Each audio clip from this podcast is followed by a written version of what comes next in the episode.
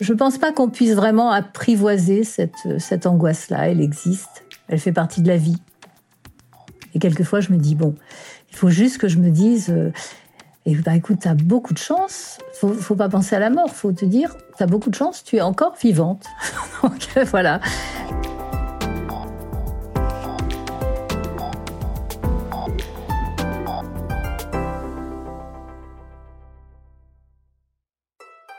Après vous avoir parlé dans ce podcast de travail, que l'on quitte ou que l'on adapte, d'un nouveau rapport au temps, de quête de soi, de vie seule ou en couple, de vie de famille et d'habitat, il me fallait bien arriver à la question la plus profonde.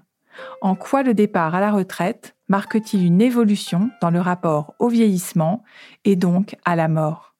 Pierre, Thierry, Annie et Fabienne, que vous commencez à bien connaître si vous avez écouté les six épisodes précédents, ne se sont pas dérobés. Ils ont accepté d'aborder le sujet avec franchise et autodérision. Ils m'ont parlé de la relation qu'ils entretiennent avec leur corps, de leur conscience de la mort qui approche, de la peur de perdre leur autonomie. Ils m'ont raconté en quoi l'histoire de leurs parents, vieillissants ou disparus, influence la leur. Autant de témoignages qui, je l'espère, enrichiront votre perception de cette période de vie. Je suis Géraldine Dormoy et vous écoutez Le Temps d'être soi, un podcast proposé par l'assurance retraite. Maintenant, je fais extrêmement euh, attention à ma condition physique. Pierre, 65 ans. Euh, c'est le facteur limitatif euh, de mon activité professionnelle et de mon activité équestre. Est-ce que je le fais intelligemment? J'en doute, à savoir que je m'utilise un cheval que personne ne veut monter parce qu'il a le mauvais goût de fiche tous ses cavaliers par terre, y compris moi. Et la semaine dernière, ça n'a pas manqué. Pendant la compétition, je me suis retrouvé par terre. Et on prend vite conscience qu'on n'a plus la souplesse de 2018 ans. Bon, je suis remonté à cheval immédiatement, bien évidemment, dans les deux cas.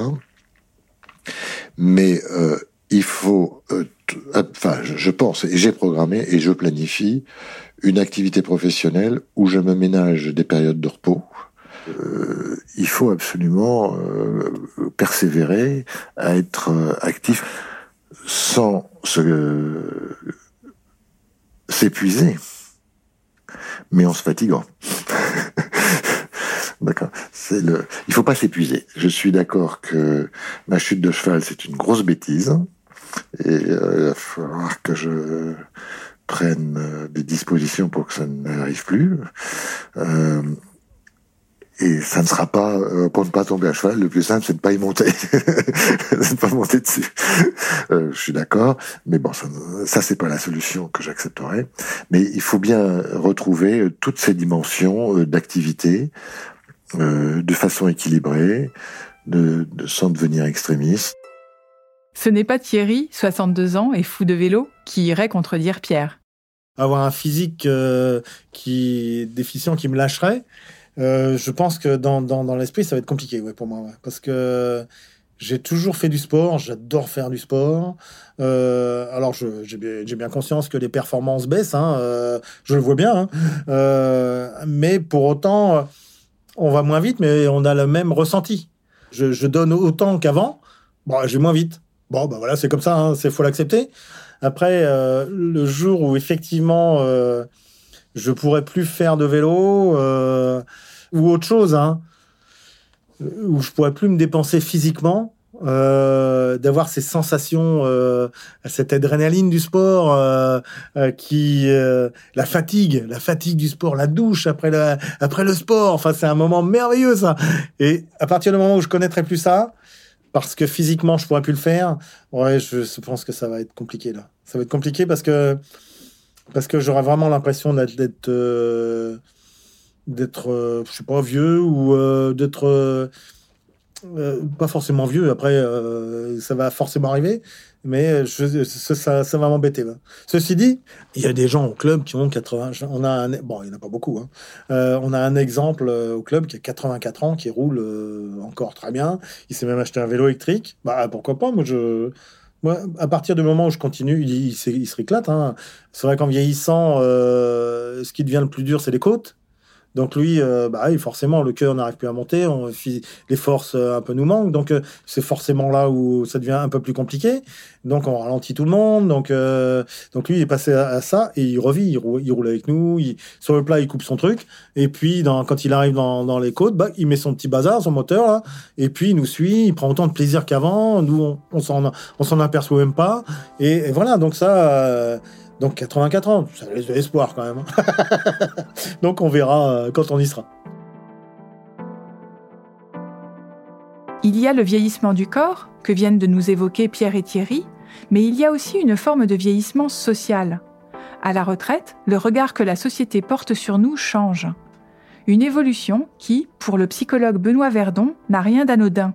Ce qui fait aussi la complexité de, de, la, de la retraite, c'est qu'elle arrive à quelques années près, après une autre épreuve qui a été éprouvante là aussi, qui est la ménopause pour les femmes et l'andropause pour les hommes. C'est-à-dire que le corps, qui jusqu'à présent, excepté en cas d'événements difficiles comme des maladies, des accidents ou des événements plutôt heureux comme la grossesse pour les femmes, le corps a été plutôt silencieux depuis la fin de l'adolescence. Et puis de façon tout à fait insidieuse, à des rythmes absolument variés, avec des manifestations voilà, qui sont vraiment propres à chacun, chacune. On fait donc conjointement l'expérience que le corps s'abîme. Et quand la retraite arrive quelques années plus tard, le coup porté est double. Hein, c'est que le corps, dans l'expérience la plus intime et intérieure, ou dans ce que ça donne à voir à l'extérieur, le corps déjà a été un traître. Et de surcroît, la société à laquelle on a peut-être tellement apporté, pour laquelle on s'est peut-être beaucoup sacrifié, la société, elle aussi, tourne le dos et nous renvoie que nous devenons inactifs. Et c'est là qu'on voit justement comment est-ce que les fragilités psychiques ou les ressources psychiques des personnes se mobilisent dans des tissages extrêmement subtils et complexes pour permettre de faire de cette deuxième partie de la vie quelque chose qui peut être euh, voilà, un moment qui peut demeurer moment agréable.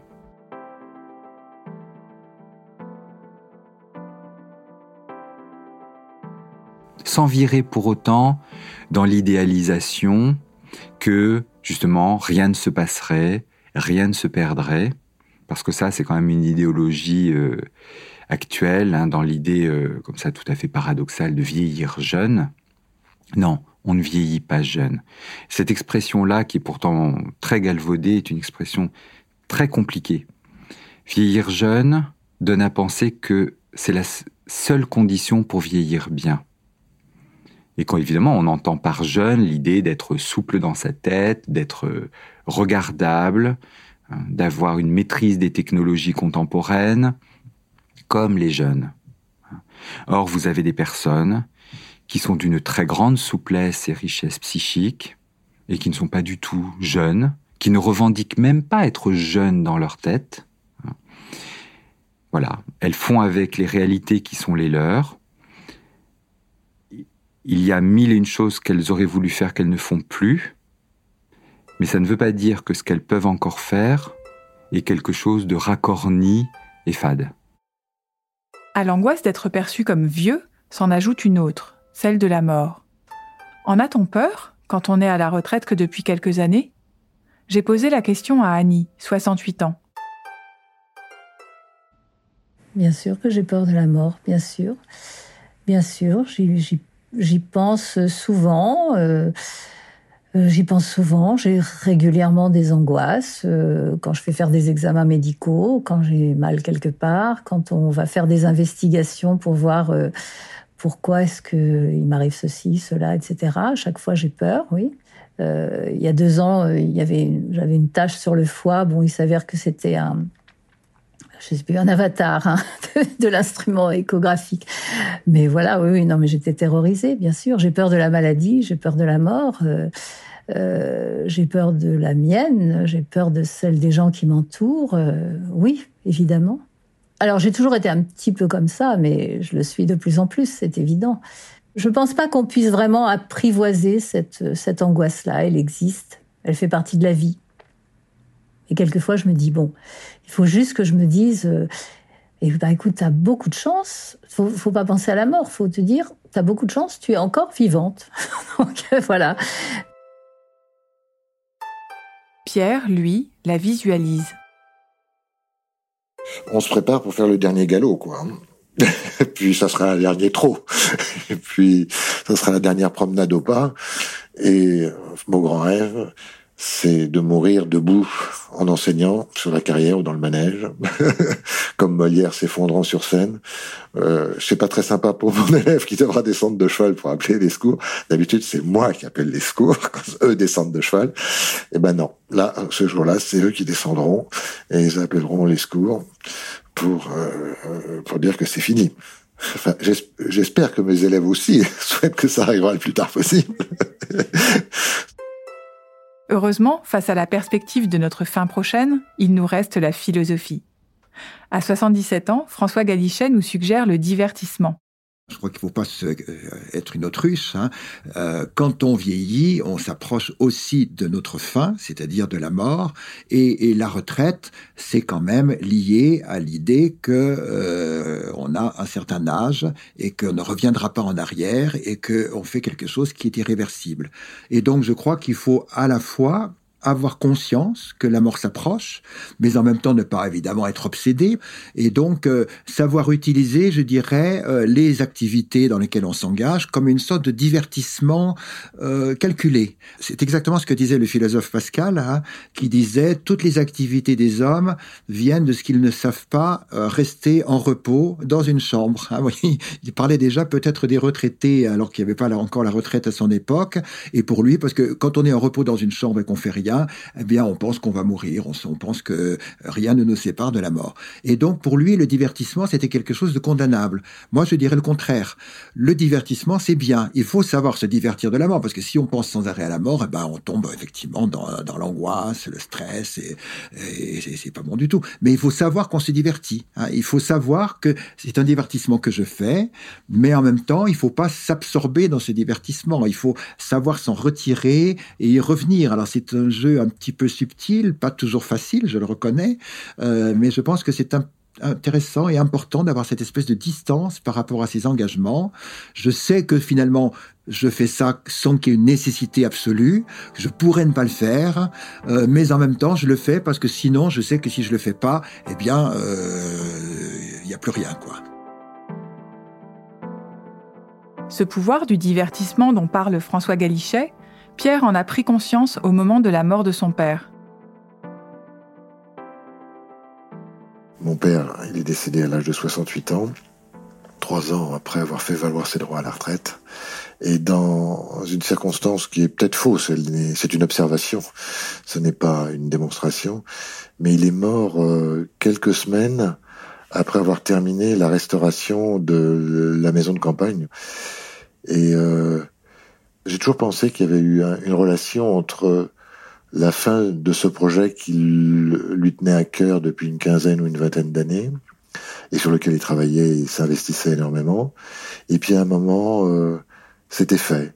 Le toit était neuf, euh, l'électricité était neuve, la plomberie avait été refaite, le chauffage avait été refait, le machin, le bidon.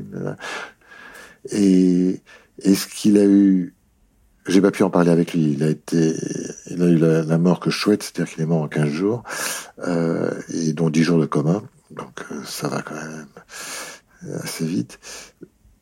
Mais j'ai toujours pensé que son désœuvrement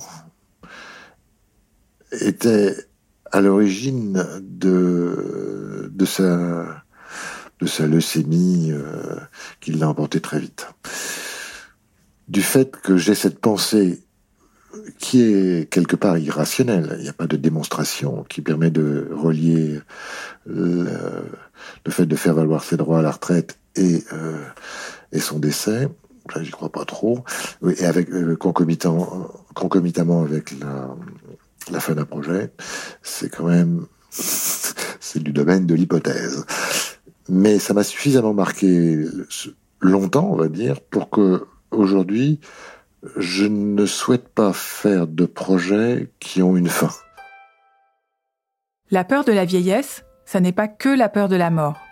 C'est aussi la crainte, parfois la terreur, de perdre son autonomie physique et ou mentale. Je n'ai pas peur de dégénérer. Euh, ça a déjà commencé d'ailleurs. C'est pas ça qui m'inquiète. Ce qui m'inquiète, c'est de créer un aidant. Et euh, de, dire que on ne sera plus marié avec sa femme, mais avec son infirmière. Ça, ça, me, ça passe pas. Ça, c'est quelque chose qui m'effraie. Il y a rien, pas grand chose à faire à part continuer à être actif. À mon avis, ça permet d'être le, de retarder la dégénérescence, mais c'est quelque chose d'inéluctable. Hein. Notre système nerveux, d'un côté ou de l'autre, finit par être dégénérescent, ou, même nos yeux. Euh, et donc, euh, ça, c'est quelque chose qui, qui m'inquiète, mais pas pour le vivre personnel, pas pour euh, l'inconfort personnel que je pourrais en tirer, mais parce que l'aidant devra endurer. Fin connaisseur des maladies dégénératives liées au vieillissement, le psychologue Benoît Verdon ne minimise pas les risques, mais ne verse pas pour autant dans le catastrophisme. La maladie d'Alzheimer, c'est une maladie essentiellement présénile. C'est pas une maladie du grand âge. Faire l'expérience que les parents ou des vieux amis, des frères et sœurs aînés sont atteints de pathologies qui vraiment abîment l'intelligence de quelqu'un, sa capacité d'autonomie, de, de participation à un dialogue qui soit quelque peu cohérent, c'est évidemment l'un des spectres qui vient entacher l'expérience de la retraite et du vieillissement. Je pense qu'il ne faut pas dramatiser à outrance. Ça n'est quand même pas la majorité. Hein. On oublie un peu trop que l'immense majorité des personnes vieillissent avec certes des difficultés, mais finalement, elles vieillissent chez elles. Et la santé n'est pas celle de, de la jeunesse, mais voilà, les, maladies graves et chroniques ne sont pas forcément les maladies qui concernent le, plus de monde. Mais par contre, craindre de présenter des troubles cognitifs, ça c'est quelque chose qui est très euh, courant. Pendant des années, euh, à l'hôpital où j'ai travaillé, on a reçu de plus en plus de personnes, parfois de plus en plus jeunes, qui venaient avec la crainte d'avoir des premiers signes avant-coureurs de de pathologie euh, cérébrale. Malheureusement, pour certaines d'entre elles, c'était le cas. Pour d'autres, ça n'était pas du tout le cas. Donc je pense qu'il ne, que nos concitoyens qui euh, pensent avoir des signes de cette maladie insidieuse, mais il y en a d'autres, des maladies insidieuses hein, qui touchent aussi le cerveau, il n'y a pas qu'Alzheimer, faut pas qu'ils hésitent à rencontrer un psy, un médecin, et à demander à pouvoir passer un bilan psychologique euh, avec un psychologue voilà spécialisé euh, dans ce domaine-là. Ce sera l'occasion, s'il n'y avait pas lieu de s'inquiéter, ce sera l'occasion de faire le point. Et puis, si les troubles devaient réapparaître, eh ben, de pouvoir comparer les résultats quelques années plus tard avec ceux qui auront pu être objectivés au premier temps d'évaluation. Pour d'autres, si ça devait s'avérer être quand même un signe de fragilité cognitive, ce qui ne veut pas forcément dire euh, maladie d'Alzheimer. On peut être déprimé et avoir des fragilités cognitives. On peut être particulièrement anxieux et avoir des fragilités cognitives. Euh, voilà, je pense que c'est pas mal de pouvoir euh, ne pas forcément se rassurer, parce qu'après tout, on ne sait pas. Hein, le, le, psychologue qui engage un bilan psychologique, le médecin qui va lui faire son évaluation on ne garantit pas à la personne qu'on va lui donner de bonnes nouvelles, mais au moins, il peut y avoir un état des lieux qui est fait, alors certes des fragilités, mais aussi des ressources. Et ça, c'est tout le talent des, professionnels, de pouvoir mesurer ce qui est mis à mal, mais aussi de, pouvoir euh, attester de ce qui fonctionne encore bien. Au fil de mes conversations avec Thierry, Fabienne ou Pierre, l'exemple de leurs parents a surgi. Suivre ou ne pas suivre le modèle parental La question semble inévitable. Parfois, les choses paraissent simples, comme pour Thierry. Mon papa était, euh, quand il était jeune, hein, c'était un, grand sportif. Il faisait de, la, gymnastique euh, sur les agrès. Après, il a arrêté le sport parce qu'il a, mon papa a beaucoup, beaucoup travaillé pour qu'on vive, qu'on ait une vie. Euh, donc, il avait deux travails, cumulé deux travails. Donc, forcément, le sport, euh, dans ces cas-là, euh, ça passe à la trappe. Donc voilà, après son vieillissement, il est, il est resté toujours physiquement, il est toujours d'ailleurs physiquement, il a 85 ans, bon, il marche avec une canne, mais il sort tous les jours, il marche, il, il, il, va bien et, vieillir comme ça, moi je, moi, je veux bien. Hein. Moi, je vais vieillir comme ça à 85 ans. Il est chez lui. Bon, il vit dans un. C'est des appartements où le midi, il y a un restaurant en bas. Donc il, mange au restaurant le midi et le soir, bah, il se fait sa petite soupe. Euh, il a une cuisine hein, dans son appartement. Il est complètement autonome. Il est, il vit chez lui. Il a toute sa tête évidemment. Il est, euh, euh, enfin pour, l'instant ça se passe bien. Il n'est pas malade. Il voilà, il est plutôt en bonne santé. Donc moi, c'est plutôt un bon exemple hein, pour moi. Hein. Si si génétiquement ça peut faire pareil pour moi, je prends. Peut-on échapper? À l'exemple de son père ou de sa mère? J'ai posé la question au psychologue Benoît Verdon. Évidemment qu'avancer en âge, ça remet aussi sacrément en question les liens aux parents. Parce que justement, les parents ont une longueur d'avance dans l'expérience de la vie, mais aussi de la vieillesse. Les parents, depuis notre plus jeune âge, là encore pour le meilleur et pour le pire, sont des modèles d'identification, c'est-à-dire que les conduites qu'ils adoptent, qui sont parfois très diverses, parfois contradictoires, servent aux enfants, petits, grandissants, à leurs adolescents qui deviennent adultes, servent de repères, et qu'on s'est tous construits en voulant et ne voulant pas ressembler à nos parents, en voulant être comme eux sur certains plans, surtout pas comme eux sur d'autres plans, en trouvant que d'autres parents sont beaucoup mieux.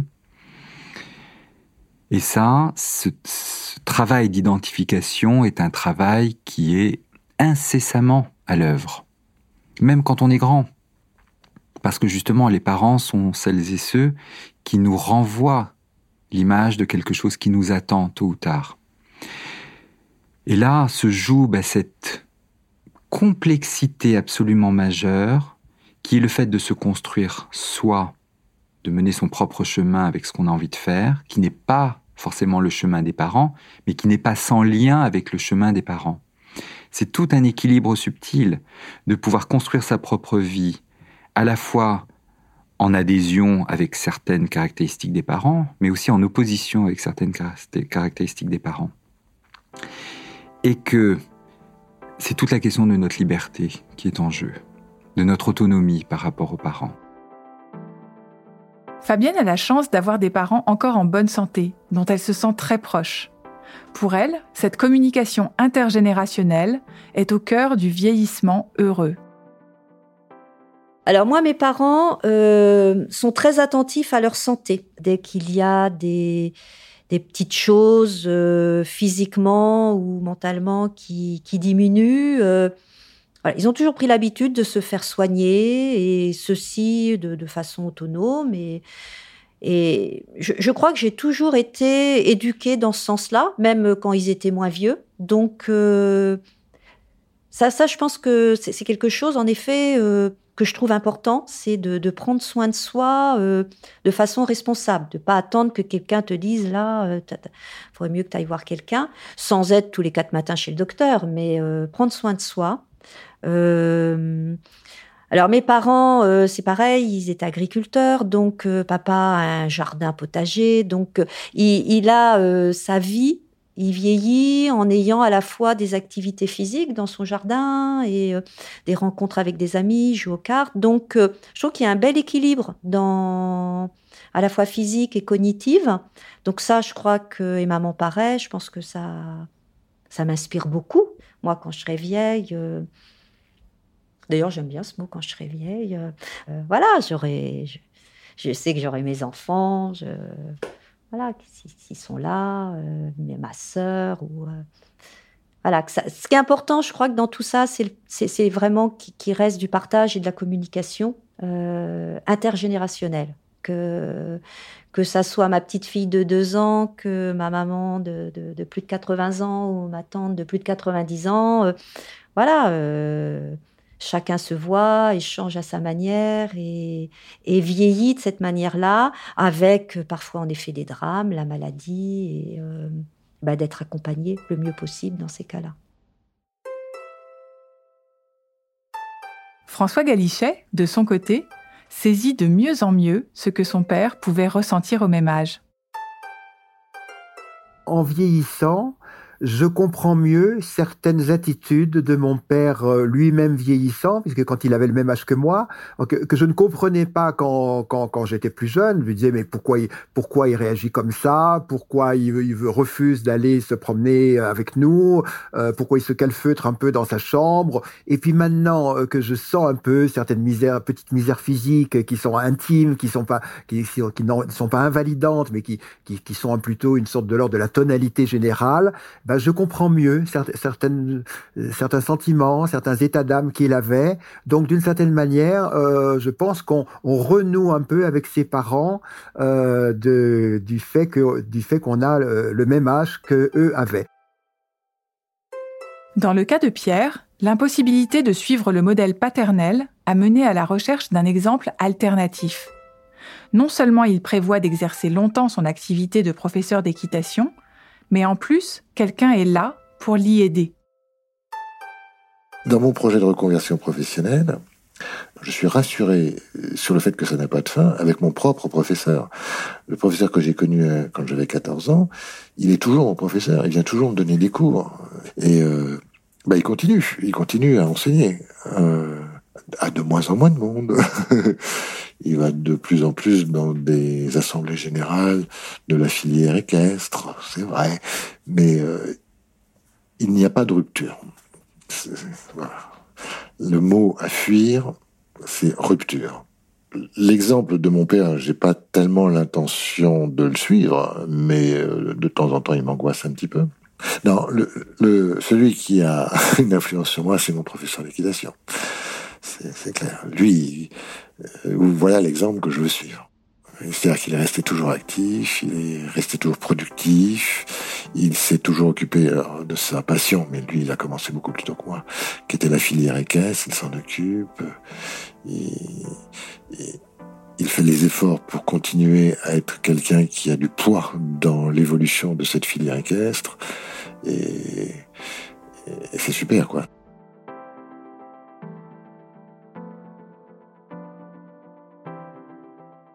On observe des situations où en fait euh, des personnes vivent leur propre vieillissement.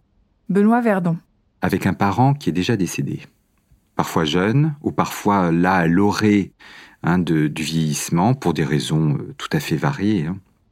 Et pour qui c'est d'autant plus une épreuve de vieillir que l'on survit aux parents et que l'on vit quelque chose que le parent n'a pas vécu et que de fait les modèles pour avancer en âge euh, sont un peu compliqués, qu'il faut parfois aller les chercher ailleurs, chez les parents des amis, euh, chez des vieux amis.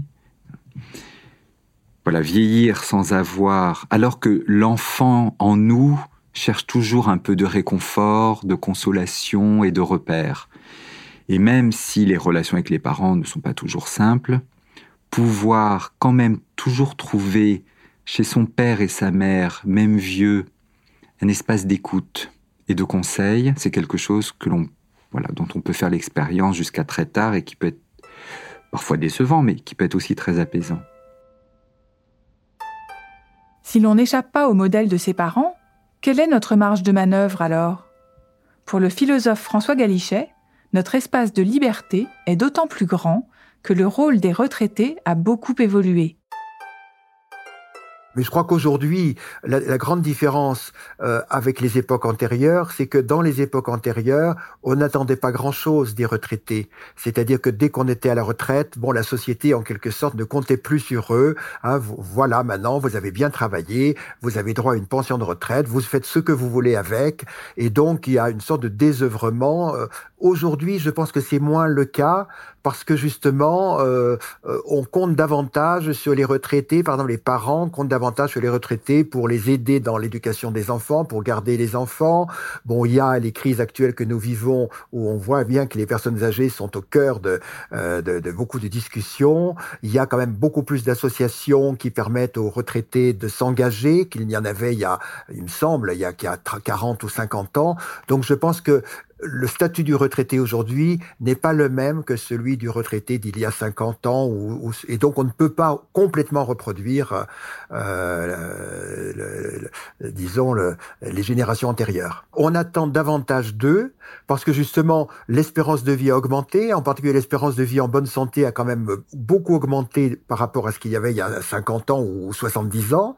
Donc du coup, et c'est tout à fait normal, je dirais, on compte davantage sur les retraités euh, pour beaucoup de choses, euh, à la fois sur le plan de, des mandats locaux, par exemple, pour ceux qui s'engagent dans la politique locale, pour être maire, conseiller municipal, dans le cadre de la famille, et puis dans le cadre associatif. Euh. donc je pense que les retraités ne sont sont moins marginalisés qu'ils ne l'étaient autrefois. Ce sont mes enfants et mes petits-enfants qui m'obligent à, à, ne pas euh, euh, suivre le modèle de mon père. Par exemple, mon père s'occupait très peu de ses petits-enfants, euh, alors que moi, maintenant, euh, j'ai plaisir à, à, à, lire avec eux des albums, à leur expliquer beaucoup de choses, à philosopher un peu avec eux, à regarder des tableaux, à les emmener au musée, à me promener, etc. Ce que je pense les grands-parents d'il a 50 ou 60 ans ne faisaient que peut-être pas autant. Euh, donc, d'une certaine manière, euh, heureusement, euh, les générations actuelles nous obligent à, déroger au modèle, au modèle familial traditionnel. Et c'est une bonne chose.